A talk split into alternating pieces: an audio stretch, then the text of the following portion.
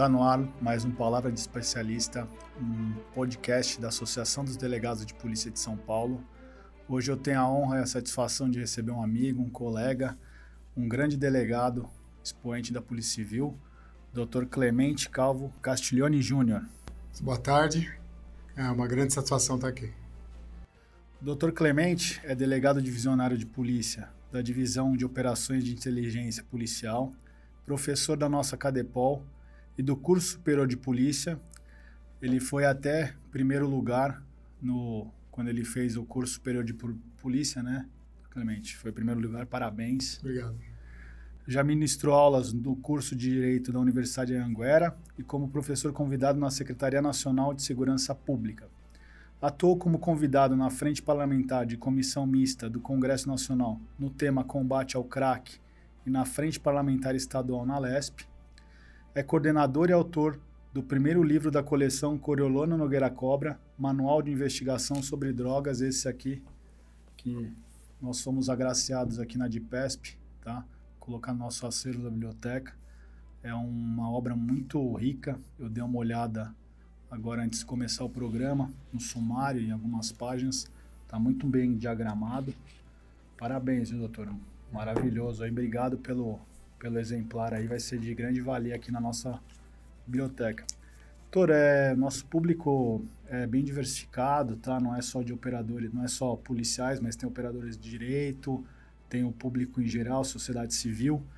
Gostaria que você contasse um pouco da sua trajetória na, na polícia e como veio chegar aqui na área de inteligência policial.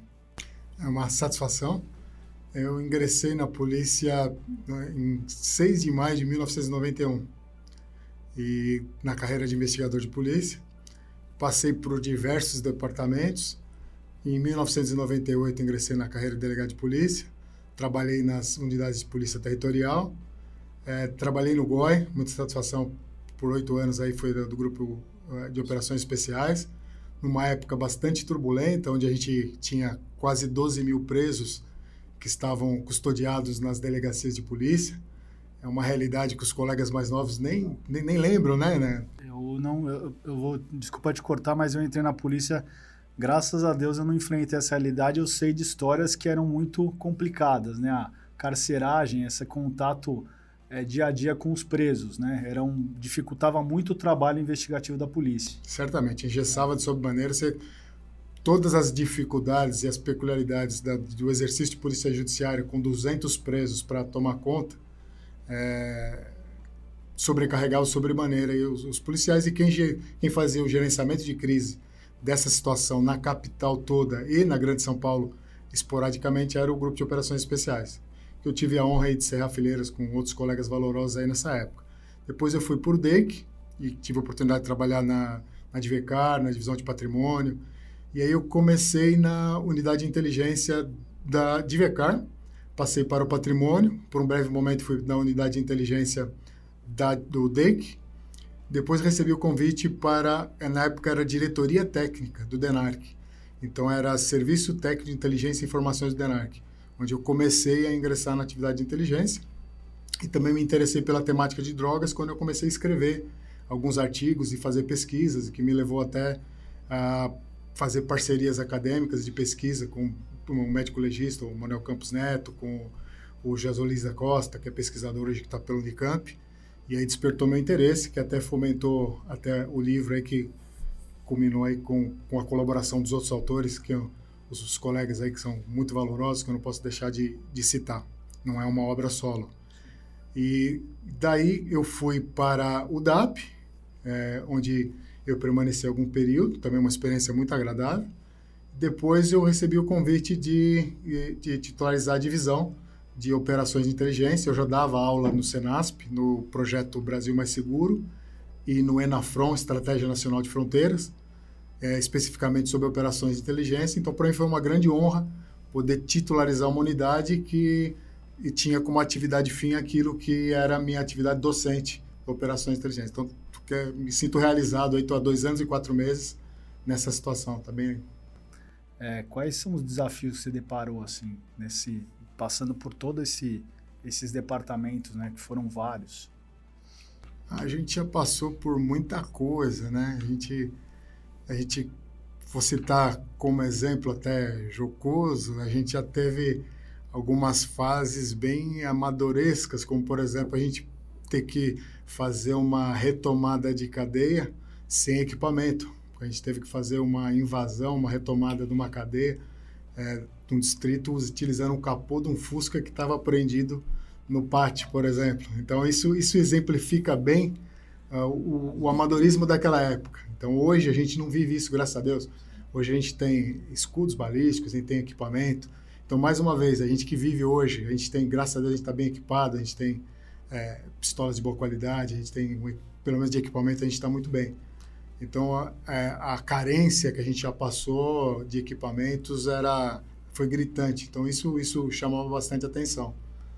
Eu falo sempre aqui nos programas, eu falo que a polícia, ela, ela sempre fez muito com, às vezes, poucos recursos. Hoje estamos um pouquinho melhor de recursos, mas você vê, eu gosto de apresentar esse lado da polícia para o nosso público, e mostrar que assim os profissionais que hoje estão na Polícia Civil são quase assim abnegados que gostam do que fazem. Você vê, é, não era fácil essa época. Eu tenho relatos aí de, de policiais e colegas que trabalharam com carceragem. Eu trabalhei numa cadeia de trânsito que no fim de semana ficava lá ainda, né, para passar pro, pro, durante a semana para para as cadeias, então ainda tinha um fluxo aí de 20, 10, mas não era nem que se comparava ao que, for, que era vivido nos anos 90, com cadeias dentro da delegacia, né, doutor? É complicado. E já causava transtorno. Né? Imagina, não, já. Eu já tinha transtorno nos fins de semana com a acumulação das seccionais nessas cadeias de trânsito, né, que a gente fala que hoje tem algumas cadeias de trânsito, para passar para o sistema, né, para o sistema prisional. Já causa um transtorno, às vezes, aí você tem 20, 30, é, às vezes 30 presos do, da, do final de semana, domingo à noite, chegava nesse número, né, que era a acumulação do final de semana, da sexta à noite até o, o, a segunda de manhã, onde a gente fala no, vulgarmente que eles desciam para o sistema. Imagine trabalhar diariamente com, sei lá, 200, né, mais de 100 presos, às vezes, né, tinham delegacias com mais de 100 presos. É, olha... Só para ilustrar ainda lógico. dentro, dentro da, do caráter pitoresco das dificuldades, né, eu me lembro que eu era plantonista do 73DP, Jaçanã, Paulo Lincoln do Vale Pontinho 644. Eu lembro que a gente ia fazer local de homicídio, lá tem muito morro, né? Então a gente tinha, tinha um Santana, na, na, na década de 90, e aí ele não tinha, o motor de arranque não funcionava e não tinha freio de mão. Então quando a gente ia parar para fazer o local, você tinha que escolher uma logística onde o carro ficasse é, numa descida, de forma que você não precisasse empurrar para ele pegar no tranco, e também com o pneu é, encostado na guia porque ele não descesse, porque não tinha um freio de mão você calçasse. Então, você, para parar estrategicamente, você tinha que se planejar para sair sem precisar empurrar e para o carro não descer ribanceira abaixo. É, tinha né? que ter essa logística. é, realmente, assim, a gente vê que hoje a, a estrutura é muito melhor, aí, parte de material, né, de, realmente a gente vê a questão da, das, né, até mesmo a parte de recursos materiais tem sido melhoradas, né? Apesar da gente falar ainda que falta ainda o material humano, né? A gente tem uma carência, um déficit, a gente já aponta isso várias vezes, mas acho que de material a gente conseguiu evoluir. A questão da carceragem, de ter saído fora das delegacias, melhorou muito, né?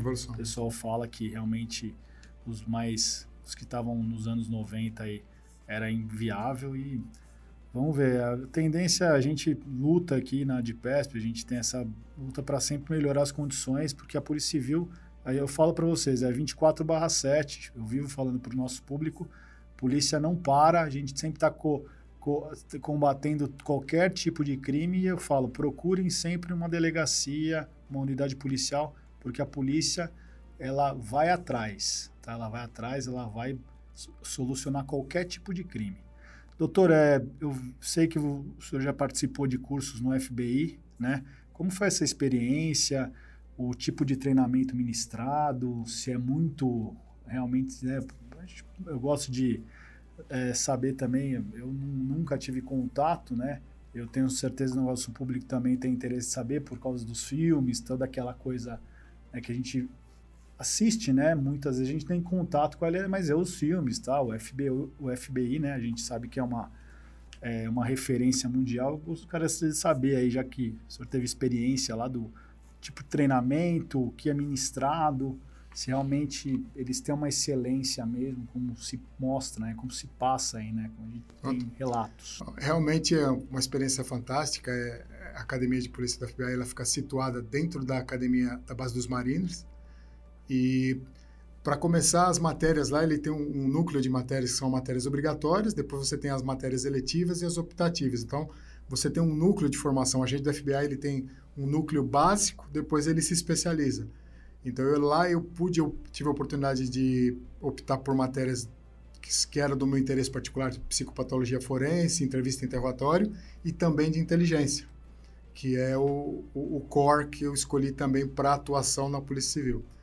E eles também têm um forte núcleo que é a saúde e bem-estar do policial, que é um viés que a gente é, não percebe tão latente, tão, tão pronunciado aqui. A saúde, a nutrição, o bem-estar, é, assim, é, é, é, muito, é uma preocupação muito constante com, o humano. Exato. Isso. O lado humano Legal. com o policial é muito, é muito. Sem falar que o policial do FBI, por exemplo, ele já tem um plano de aposentadoria quando ele entra ele se aposenta compulsoriamente aos 57 anos. Então ele já sabe é, que ele vai se aposentar aos 57 anos de idade, né? então ele já, já faz essa programação, ele tem um plano de aposentadoria para isso.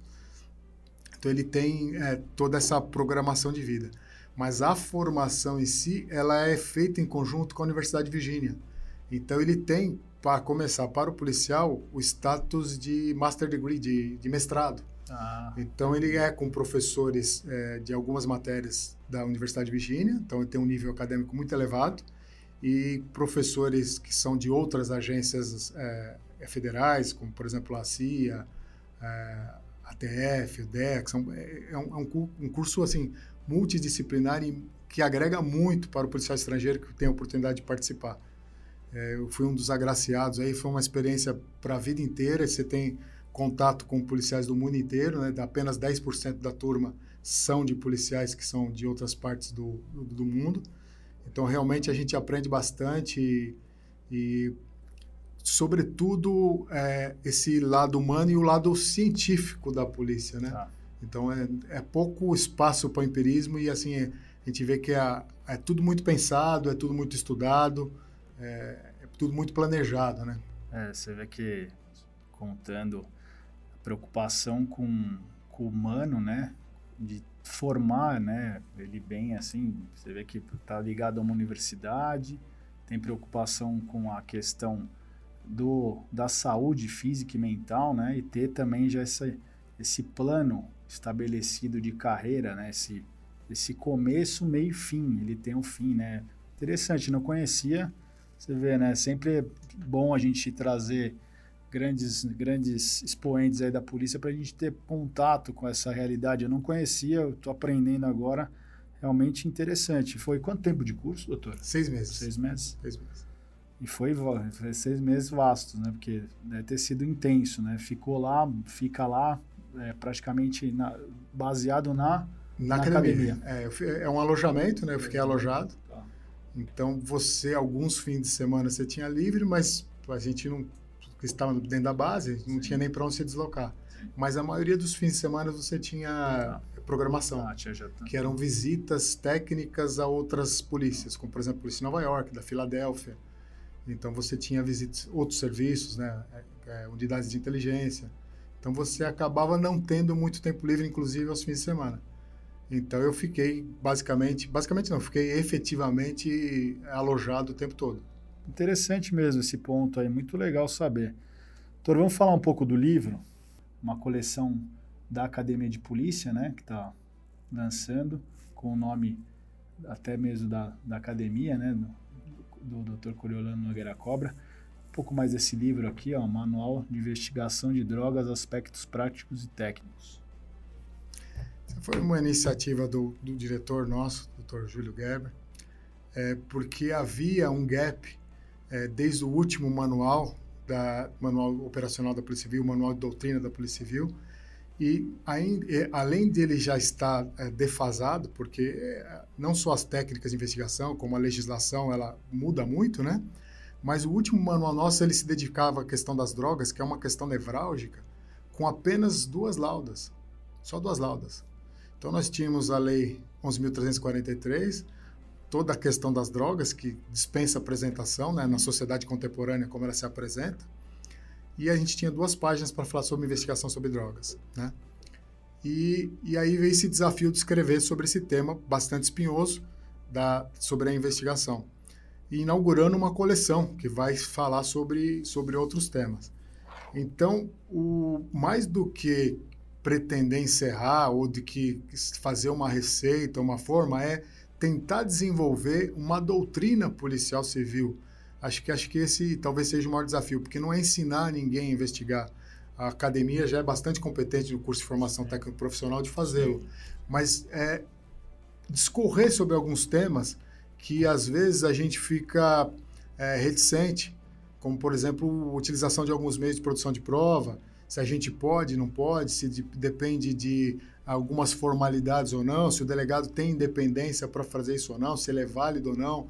Então a gente discutir isso do ponto de vista institucional e se posicionar como um postulado e colocar isso como uma doutrina policial civil. É importantíssimo. Então é, é, a gente nunca teve a intenção de esgotar o tema, mas sim colocar a discussão e dar um arcabouço para que o colega que estiver na linha de frente tiver um material para consulta sem que ele fique engessado, mas ele tem uma opinião, ele tem um norte doutrinário para que ele balize sua decisão de acordo com a sua convicção, com seu livre, é, seu livre é, julgamento técnico jurídico. A gente nunca pretendeu influenciar isso. Não, é importantíssimo ter esse tipo de obra saindo da academia de polícia, né? Que a gente sabe que é uma academia de excelência, ela é referência para o Brasil inteiro, até para América Latina.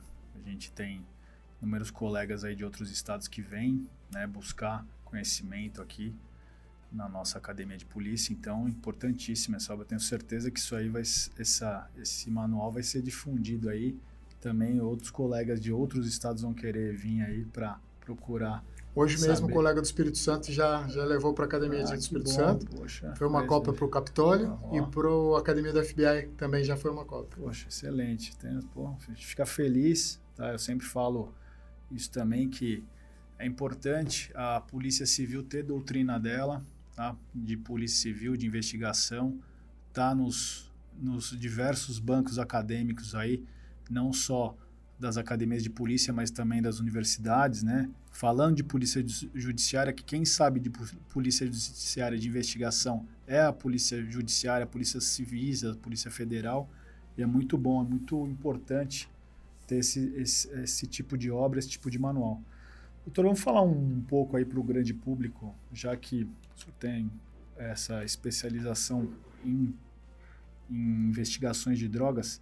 Existe essa predominância, é um mito do, da cocaína e do crack no Brasil serem as drogas mais usadas, é, ou, se, ou se tem também notícias de outras drogas que estão sendo tão utilizadas quanto o crack, a cocaína, a gente tem essa percepção que o, o que domina né, o, o tráfico e mesmo o uso né, de drogas no Brasil seria o cocaína e o crack, que são praticamente um derivado da outra, né, o crack aí. Explica também a diferença aí para o nosso público, para em geral, e para saber. Né? A gente tem, eu tenho curiosidade de saber, né? eu acho que todos têm também, de saber se realmente é, crack, cocaína é o, é, o, né, o boom de drogas do Brasil aí? É uma excelente pergunta. É, é realmente é, um, é, muito preocupante o consumo, a disseminação do consumo de cocaína e crack no nosso país, mas é uma questão geopolítica. É, são drogas que têm grande acessibilidade em território nacional, exatamente porque o Brasil ele é vizinho dos três países que são os maiores produtores, ou os produtores, né, eu diria os únicos produtores de cocaína do mundo. A planta Erectoxylon coca ela é nativa da região andina, então nós temos três países que são vizinhos do, do, do Brasil, onde essa planta é endêmica por questões geológicas, por questões é, climáticas, né, ela, elas, elas nascem e proliferam lá, e daí elas irradiam, são produzidas aí a pasta de coca e são exportadas para o mundo inteiro. Então ela sai, diferente da logística, por exemplo, das drogas sintéticas, que ela pode ser produzida na Austrália, na Europa, nos Estados Unidos, no México, elas têm diversos locais de produção e distribuição. A, a cocaína e o crack, ela é produzida nesses três países que fazem vizinho país e elas passam para o Brasil. Antigamente era uma rota de distribuição e hoje o Brasil, segundo o relatório de crimes de drogas da ONU, é o maior consumidor de cocaína da América Latina, né? E o segundo maior consumidor do mundo. Então é uma, uma questão bastante complicada, porque não é uma questão é, simplesmente de cerceamento de fronteira, porque nós temos mais de 16 mil quilômetros de fronteira com 10 países diferentes. Então, se fosse fácil, por exemplo, os Estados Unidos, que faz fronteira com dois países só, teria conseguido é, estancar a entrada de drogas. Né? Nós temos 10 países, se a gente for ver 16 mil quilômetros, temos fronteira seca, só com a Bolívia nós temos uma, dos 900 quilômetros aí, de uma parte bastante permeável de fronteira e aonde é a gente tem denotado a maior entrada de cocaína na sua forma de pasta base. Com relação a cocaína e crack, o que diferencia é que o crack é a sua variação da freebase, né? É a versão fumável e que ela acaba sendo um pouco, um pouco não muito pior, né? Pela questão da sua ação que ela é muito mais rápida e fugaz e que, segundo os especialistas, os médicos, os neurocientistas, ela acaba é, levando ao vício muito mais rápido. Eu não gosto de quantificar quantas vezes leva ao vício, até porque eu não tenho técnica para dizer, para afirmar isso, mas pela sua forma de ação, a cocaína aspirada, ela vai pelos filtros naturais, se a gente for considerar que você tem 3 centímetros de, de mucosa na superfície interna nasal, quando você fuma a cocaína, ela vai para a sua árvore, fuma o crack, ela vai para a sua árvore respiratória, né? Então você tem a superfície alveolar, o, o, a árvore respiratória nossa é muito eficiente no que ela faz na hematose, na troca gasosa, e ela tem, se você pudesse decompor essa superfície, daria algo em torno de 80 metros quadrados, que é uma quadra de tênis, né? Então ela faz essa troca muito rápida, dá o efeito muito rápido é muito fugaz. Então aí você tem uma compulsão muito rápida por novas doses. Então por isso que é muito comum você ver em centros, como por exemplo a denominada Cracolândia, a pessoa faz uso de 10, 20 pedras no dia e ela tem compulsões é, muito fortes por novas doses e tem crises de abstinência muito severas. Então, e, e o, preço dessa droga também se torna muito acessível. A gente vê, por exemplo, aqueles adolescentes ou, e até crianças que a gente via em algumas regiões aí na, na área central que estavam com um saco de cola, é, aspirando cola. Hoje eles, infelizmente, estão migrando para a pedra, né? pela acessibilidade. Ela é mais acessível e mais barata, né? Infelizmente. Infelizmente. Tori, o o crescimento aí das drogas sintéticas aí, né? A gente, nos últimos, não sei, última década aí, a gente viu, pode até ser um pouco antes, não sei, aí o senhor me, me esclareça, é, as drogas sintéticas têm sido um problema crescente, né? Sim. As drogas sintéticas, a, a gente tem que, da mesma forma que a, o crack apareceu na década de 90 no Brasil e, e foi praticamente ignorado nas políticas públicas de drogas, e hoje a gente vê que é um problema de saúde bastante grave, as drogas sintéticas têm se apresentado, não tão recentemente, mas têm se apresentado no contexto de é, é, clubber, né, de drogas é, consumidas né? à noite, de balada, ela tem se, elas têm se popularizado. Não só o êxtase, mas as piperazinas, as outras, as, as outras é, categorias de metanfetaminas, porque a gente falou da, da cocaína. A cocaína ela é produzida nos países andinos, então eu preciso de 200 quilos de folha para produzir um quilo de pasta base. Então eu preciso de grandes áreas para produzir, para ter lucratividade, para poder produzir é, quantias significativas de, de, de, pasta. Mas eu consigo produzir é, droga sintética com alguns acessos a produtos químicos e alguns conhecimentos básicos de química. Não todas, mas eu consigo, parecido com seriados que a gente vê na TV e até construções de internet.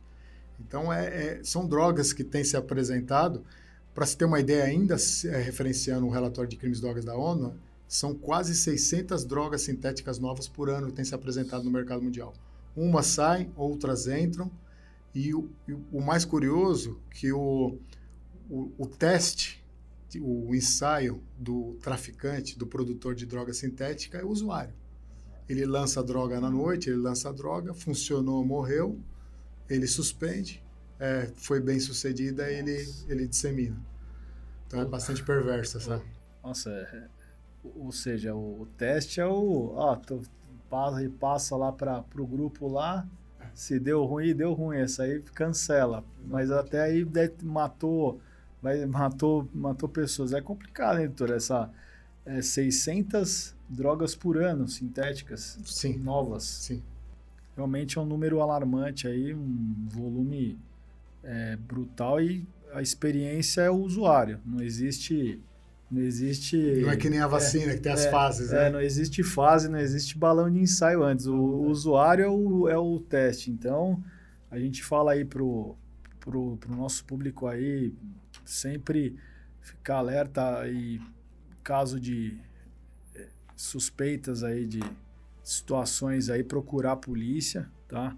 Isso aí é um problema que nós temos profissionais muito sérios e muito competentes aí para combater né, o tráfico, o traficante.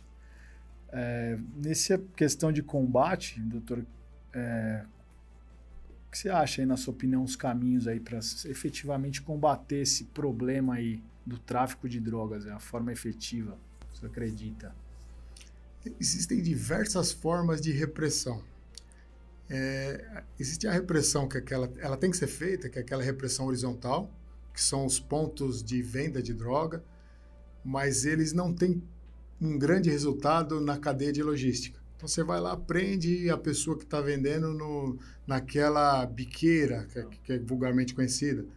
Então esse, esse vendedor logo, logo vai ser substituído. Você tem a repressão vertical, que é aquela, aquela repressão que se foca exclusivamente no, no chefe da estrutura do tráfico de drogas. Você tem aquela a, a, repressão difusa, aquela que você faz uma interceptação telefônica e vai pegando qualquer pessoa dentro da cadeia logística. Mas a repressão eficiente é aquela que é feita sistêmica, né? Sistêmica ou sistemática. Eu gosto de chamar sistêmica porque ela é feita é, com alguma inteligência agregada. Então, ela é feita é, de forma a aprender grandes quantidades de entorpecente e pessoas que têm efetivo impacto na cadeia de logística de distribuição. Então, não necessariamente o líder, mas as lideranças, mas as pessoas que têm um efeito prático. Então, ela, ela tem componentes de repressão vertical, de repressão horizontal, de repressão também difusa e de lavagem de dinheiro e inteligência policial. Então, é, eu vou escolher alvos seletivos e não meros alvos aleatórios. Então, é importante aprender um caminhão com 10 toneladas de maconha na fronteira? É, porque eu estou afastando das ruas uma grande quantidade de entorpecente. Mas isso afeta? Não. Prender aquele caminhoneiro que está trazendo lá vai afetar o sistema? Não. Mas é, eu fazer a partir daí uma investigação, por isso que é importante a ação da Polícia Judiciária. Sim.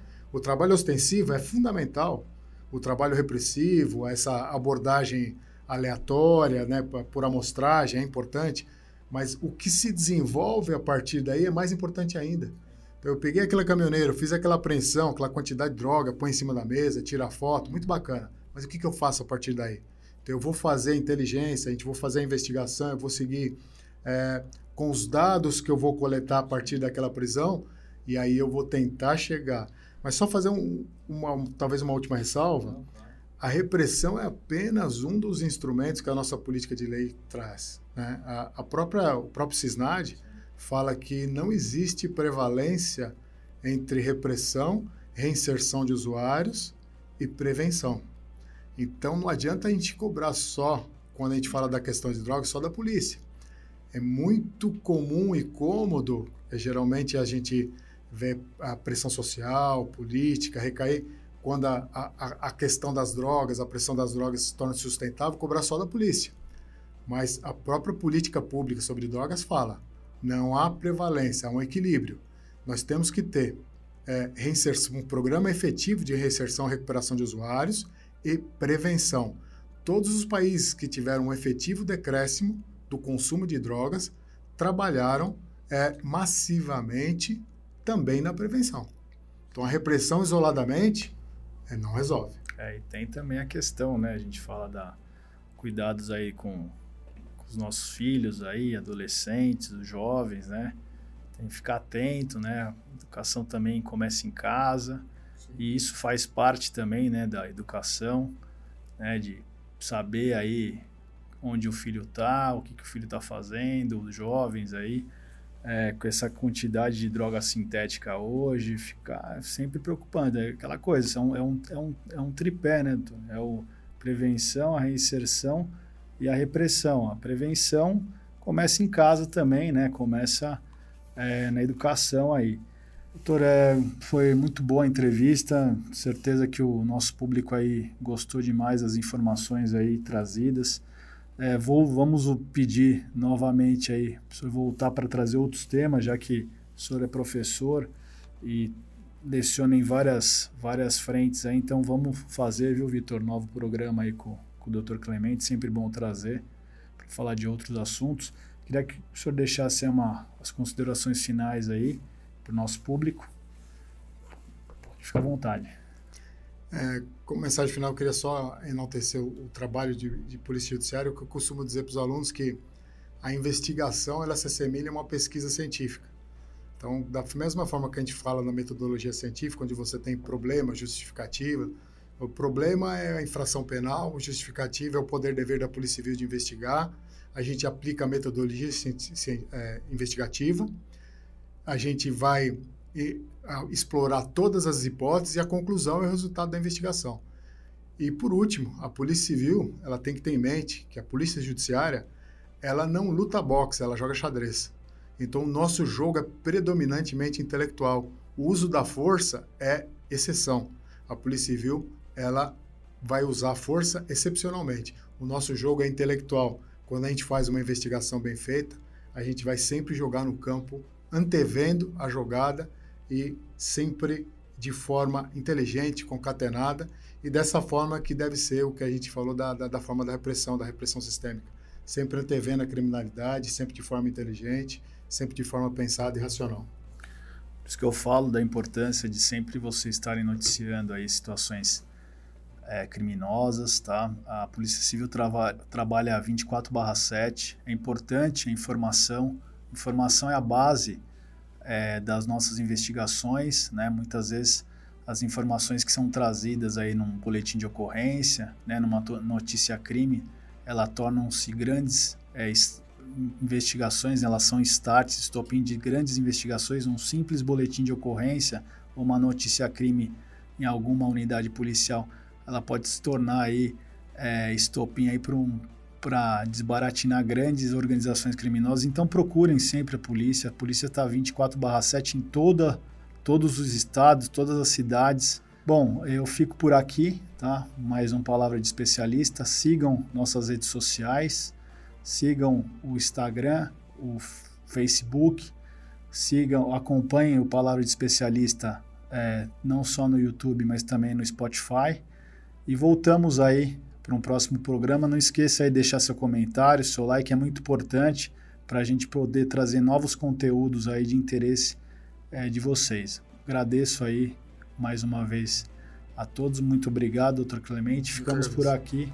Até o próximo Palavra de Especialista. Muito obrigado.